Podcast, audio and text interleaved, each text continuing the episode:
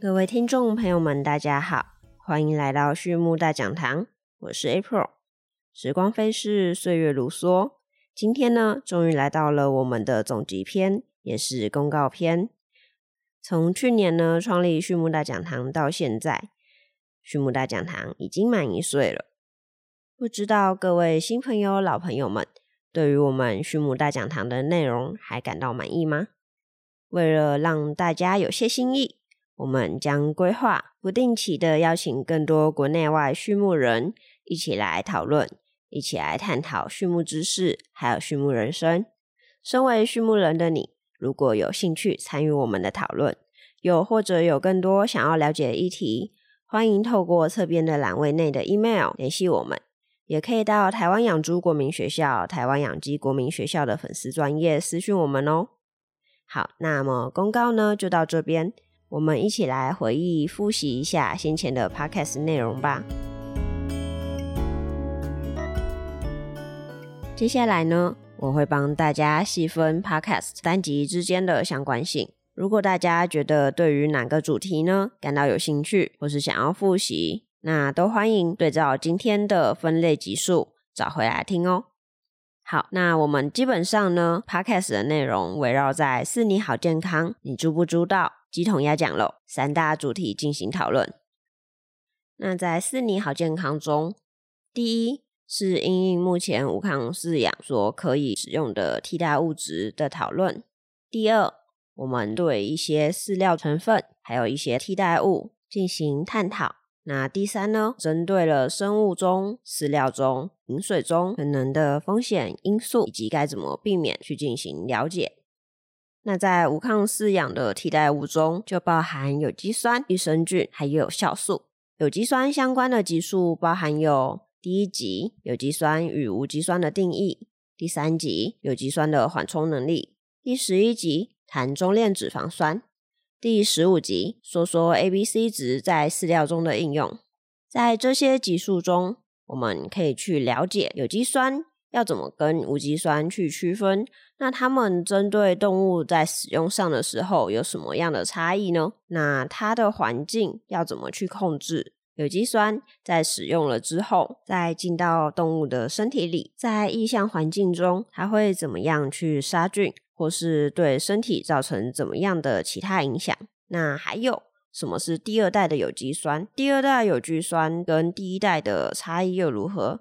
它们对于阴性菌、阳性菌的功效又有怎样的差异？有机酸在使用的时候应该要加多少？什么是中链脂肪酸？是不是有机酸呢？在购买有机酸的时候，应该要怎么进行挑选？那 A、B、C 值呢？在于动物的饲料中要怎么样去调配？还有，我们应该要怎么样去了解动物体它的电解质有没有办法平衡？以上第一集、第三集、第十一集，还有第十五集是有关于有机酸的范畴。酵素的话，我们在第九集认识饲料酵素紫酸酶，有讲到紫酸酶呢可以去分解紫酸这一种抗氧因子，就可以促进动物对于磷啊，还有一些其他的矿物、蛋白质等等的利用。再来呢，我们如果要去添加植酸酶到饲料中，应该要添加多少的量？该怎么换算？并且，如果我们今天要使用购买的时候，我们应该要选择怎么样的一个产品？要有怎样的特性才是一个比较好的植酸酶？那另外一种是益生菌。益生菌的话呢，我们先让大家从肠道菌虫开始了解。集数有第二十八集认识肠道菌虫，第二十九集。碳水化合物与肠道菌群。那肠道菌虫的话呢，就要知道它们可能会有益菌、坏菌，还有它们适当的生存环境是如何的。然后我们后来谈到了碳水化合物对于肠道菌群的一些影响，像是菊糖啊、抗性淀粉啊等等的，会有怎么样的差异？那另外蛋白质还有脂质会对于肠道菌群的其他影响。就等到第二季来跟大家讲解。那第二部分呢，有关于一些饲料中必备的物质，像是矿物质还有氨基酸。我们呢分别谈到了微量矿物质，然后还有认识其他饲料中的氨基酸，以及一些可替代方案。集数有第四集微量矿物质的需求与重要性，第五集带你来了解 NCG，第七集肌肉合成氨基酸大认识，第十八集浅谈含硫氨基酸，第二十一集谈含硫氨基酸的抗氧化。我们告诉大家微量矿物质有哪一些，巨量矿物质有哪一些，它们是不是都非常的重要？是不是都是必要的？哪一些动物呢？需要额外去补充微矿，需要特别的调配。那市面上其实有卖很多种无机还有有机的微矿，我们在使用的时候应该要怎么样来去做一个选择？接下来呢，我们讨论到了。氨基酸的一些替代物，像是 N 氨甲烯富氨酸，也就是 NCG。那 NCG 它是一个非常特别的产品，可以用于高血氨症等等的。我们发现呢，它在尿素循环中作为精氨酸的前驱物，透过添加 NCG 来替代添加精氨酸，也避免了直接使用精氨酸所可能造成的缺点。像是精氨酸会跟其他的碱性氨基酸进行竞争拮抗，而直接添加精氨酸的话，也可能被精氨酸酶分解，而且呢，精氨酸的成本太高了，所以使用 NCG 是一个替代方法。那在 Podcast 内容里，我们也谈到了它的安全性，还有它的应用。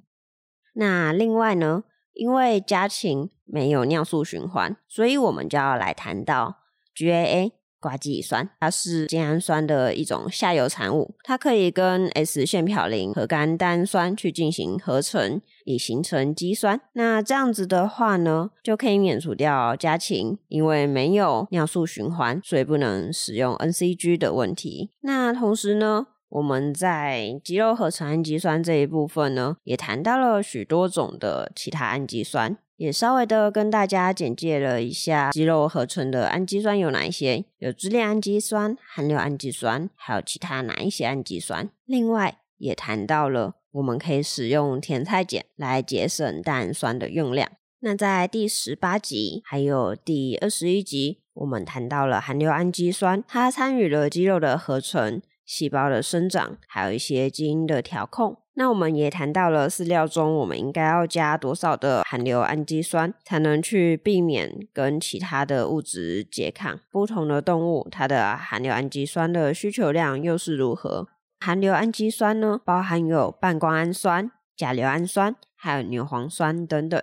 那它们的抗氧化还原方式呢都不一样，所以也有分别讲解怎么样进行抗氧化。那么，针对生物还有饲料、饮水中的一些风险因子，就像是老鼠、生物膜，还有霉菌、毒素，在第十二集、第十三集的老鼠专辑里面，我们谈到最基本上，我们应该要怎么样去防治鼠害？哪三个步骤能够让我们降低可能的鼠害？再来的话是使用化学成分、化学的鼠药诱导老鼠去吃。那主要的话呢，我们应该要怎么样挑选，才能够达到我们的最大目标？第二十二集来聊生物膜的成因与解决方式，谈到生物膜的成因，它可能会出现的环境，该要进行例行性的水质检测，以了解水中微生物还有重金属或是一些有害物质的含量。另外，我们生物膜可以使用一些有机酸类的产品来改善我们的水质。第二十六集浅谈霉菌毒素。第二十七集，霉菌毒素如何防治？在这两集中，我们告诉大家霉菌毒素是怎么样来生成的，它们生成的环境有哪一些，对应的植物或是谷物，那霉菌毒素又是如何的来进行分类的？我们可以针对不同类型的霉菌毒素来对症下药。并且呢，尽可能的从源头来防范霉菌的生成。如果霉菌真的不小心生成的话，我们也可以透过就使用霉菌毒素的吸附剂，把一些有害物质给吸附起来，或是使用焦亚硫酸钠去破坏已经产生的霉菌毒素。那在你猪不猪道中，我们有谈到了猪只的疾病，像是脚蹄损伤、非洲猪瘟，也谈到了。猪只的紧迫包含忍热紧迫、图前紧迫。后面也谈到了什么因素会去影响到猪只的采食量。集数有第二集非洲猪瘟合集，有三个小部分。第八集谈脚蹄损伤的原因。第十集谈预防脚蹄损伤，第十四集猪场保温的方式与设备，第二十五集降低土前紧迫的方法，第十六集、十七集、第二十集谈到内分泌调控、饲料能量密度、饲料形态、氨基酸比例，还有免疫对于采食量的影响。在非洲猪瘟的合集里面呢，我们谈到非洲猪瘟它的起源是从非洲怎么样的传到了亚洲，还有为什么非洲猪瘟呢在感染之后会变成是粉红色的状态？如果我们要抵抗非洲猪瘟的话，可能要考量的是非洲猪瘟这种病毒，它在饲料还有饮水里面都有可能去进行传播。研究显示，经过航运三十天，病毒是还有可能存活的。那我们应该要怎么使用？化学的方式还有物理的方式去减少病毒的残留量。最后呢，我们谈到应该要怎么样去做好我们的生物安全管理。那有关于猪只蹄病、蹄损伤的问题呢，我们要先知道猪只的脚蹄是有怎样的构造。它有总部、蹄底、白线、爪部、两指，还有悬蹄。那了解这些构造之后，我们就会告诉你它蹄裂的部位，我们应该要怎么样去进行判断。那它损伤的原因有什么？它其实有内部的原因跟外部的原因。内部原因可能基于健康、生理状况等等的。那外部的原因可能是因为环境、温湿度等问题。那可能会造成猪只紧迫的问题。我们这边提到了两种，一种是环境温度，该怎么样去进行保温，还有温度的控制。因为不同阶段的猪只，它有不同的温度区间。所以我们在管理的时候需要特别的留意以及小心。畜舍如果年久失修或是设备老旧，那可能就需要来考虑一下该怎么更新，或是用其他替代选择方案。再来呢，我们也可以透过调整饲料配方，以缓解动物冷热紧迫的问题。那另外一种有关于屠宰前紧迫呢，怎么样好好的去驱赶猪只？怎么样利用猪只的天性？让它自己往前走。还有，我们应该要在猪只的哪一个角度进行赶猪？斜坡坡度是要多少？那受到紧迫的情况下，土体中它的乳酸含量可能就会有所差异。要看是急性紧迫或是慢性紧迫，就有可能产出水样肉或是氨干肉。有关猪只采食量的部分呢，我们就不在这边赘述了。基本上所有的因素我们都写在题目里面，因为范围比较庞大，比较复杂。专有名词呢也比较多，所以大家如果有兴趣的话，记得去把它点开来仔细聆听哦。那你租不租到的单集呢，就大概到这边。接下来呢是鸡同鸭讲喽。那在鸡同鸭讲，我们就没有特别的去分类。总共集数呢有第六集谈类胡萝卜素在动物的应用，第十九集家禽类的换羽仪式，第二三集跟第二四集都是谈家禽的紧迫。有关于类胡萝卜素的部分呢，我们主要的谈到了它的来源，可能是萃取的，也可能是人工合成的。那人工合成的里面呢，又有一种叫做天然等同物，它是化学结构跟天然界中的色素结构是一模一样的。像天然等同物，它较没有一些杂质，仓储上也来的比较方便。在安全性的部分，大家也可以放心的使用，并没有什么疑虑。鸡蛋的颜色为什么会不平均？色素它是怎么样的来沉积的？都在我们这一集中有讲到。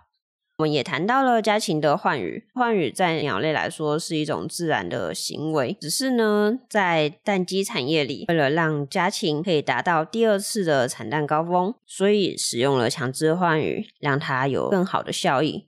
我们也讨论到了有没有能够替代强制换羽的方案。或是实施强制换羽的时候，可以特别注意哪一些要点，不让过多的家禽因为强制换羽过度紧迫，以及降低它们的死亡率。那最后呢，其实强制换羽的使用与否，家禽福利的这个问题呢，除了取决于生产者本身的管理行为以外，消费者也占了很大的一个部分。如果消费者更有意识的话，可以促进动物福利的发展。再来谈到家禽热紧迫的部分，家禽热紧迫就是因为热，但是温度高就一定是热吗？不是，我们其实在内容中会告诉大家，温湿度、风速它是怎么样的去影响家禽它对于热的感受的。再来，我们可以从记录中去了解家禽是否面临着热紧迫。那在热紧迫的情况下，我们应该要去怎么样的来调整饲料还有饮水？该去怎么样的调整畜舍配置？去调整通风，还有去调整饲养的密度，以降低热紧迫的发生。好，那我们今天的总集篇就到这边。刚刚稍微的整理了一下，我们讲到目前的一些主题，还有他们的一些分类。希望大家在这一集之后，可以把自己有兴趣的内容找回来重听一次，或是多多复习。甚至是如果有衍生的问题的话，都欢迎留言来问我们哦。那最后最后一样，再次感谢大家今天的收听。对于畜牧大讲堂有兴趣的朋友们。